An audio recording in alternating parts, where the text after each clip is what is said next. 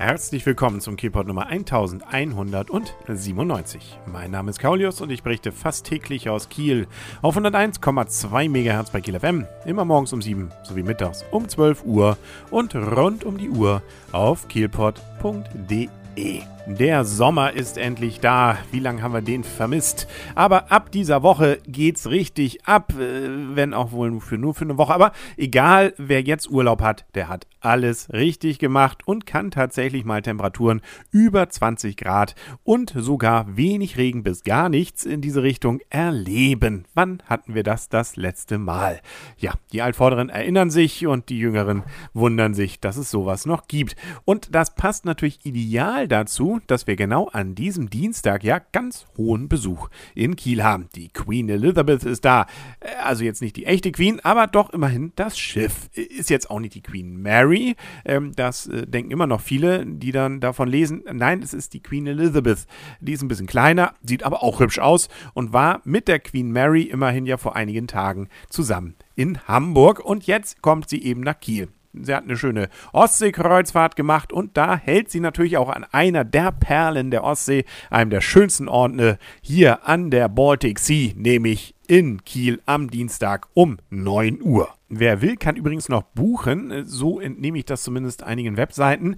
Da ist das Ganze noch im Angebot drin. Äh, einmal die Kurzkreuzfahrt ab 340 Euro, dann aber nur nach Southampton oder die 15-Tage-Kreuzfahrt äh, auch nach Southampton, dann allerdings ab 1690 Euro. Da ist dann aber natürlich nicht nur Kiel Southampton dabei, sondern auch noch England, Schottland und Irland. Wer entsprechend schöne Fotos machen will und in Kiel bleibt, der sollte dann eben etwas früher aufstehen. Ich sage ja so, um neun soll sie anlegen, aber bei Kreuzfahrtschiffen weiß man es ja nie so genau. Die können auch mal eine halbe Stunde früher da sein.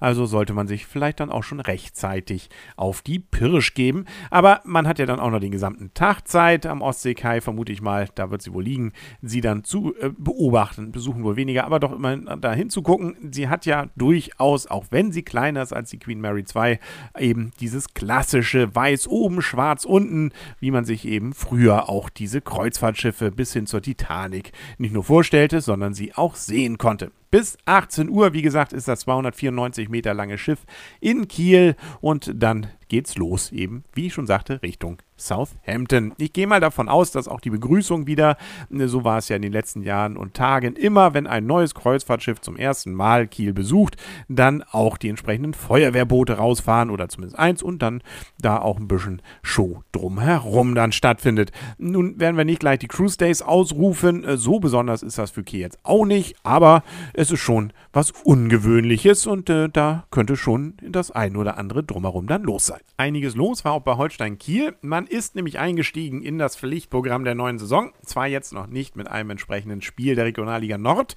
aber doch immerhin mit dem ersten Runde im SHF SV Lotto-Pokal, sprich also im Landespokal. Da hatte man jetzt Brunsbüttel äh, vor der Brust und hat auch in Brunsbüttel vor 700 zahlenden Zuschauern gespielt.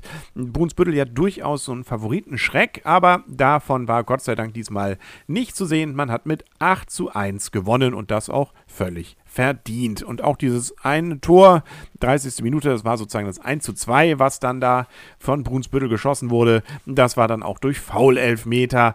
So gesehen also kann man sich dort, sich, denke ich mal, ähm, ja, von Holsteiner Seite durchaus freuen. Und man ist damit jetzt auch schon im Viertelfinale des Pokals. Nur zur Erinnerung, weshalb das Ganze wichtig ist. Der Sieger des Pokals, äh, der ist ja dann im nächsten Jahr wieder äh, entsprechend im DFB-Pokal dabei. Und da haben wir Kieler ja gerade in diesem Jahr so einige spaßige Momente gehabt. Die wird es leider jetzt in der kommenden Saison nicht geben. Kiel war ja, wie gesagt, rechtzeitig ausgeschieden, um sich dafür zu qualifizieren. Dafür ist da ja Lübeck dabei. Und als faire Kieler drückt man natürlich Lübeck dann auch irgendwie die Daumen.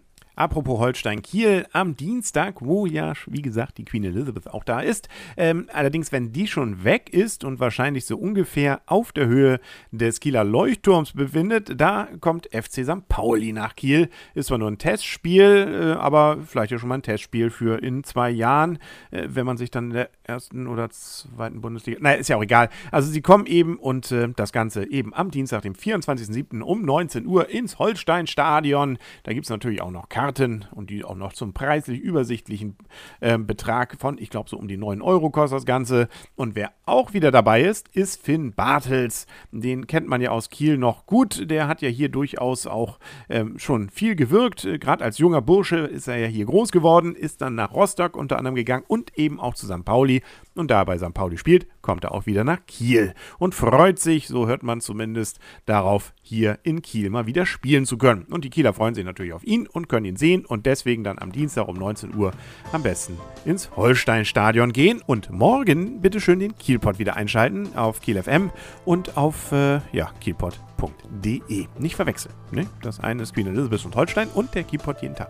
Gut, also dann bis morgen. Alles Gute wünscht euer und ihr Kaulius mit natürlich schönstem Sonnenwetter.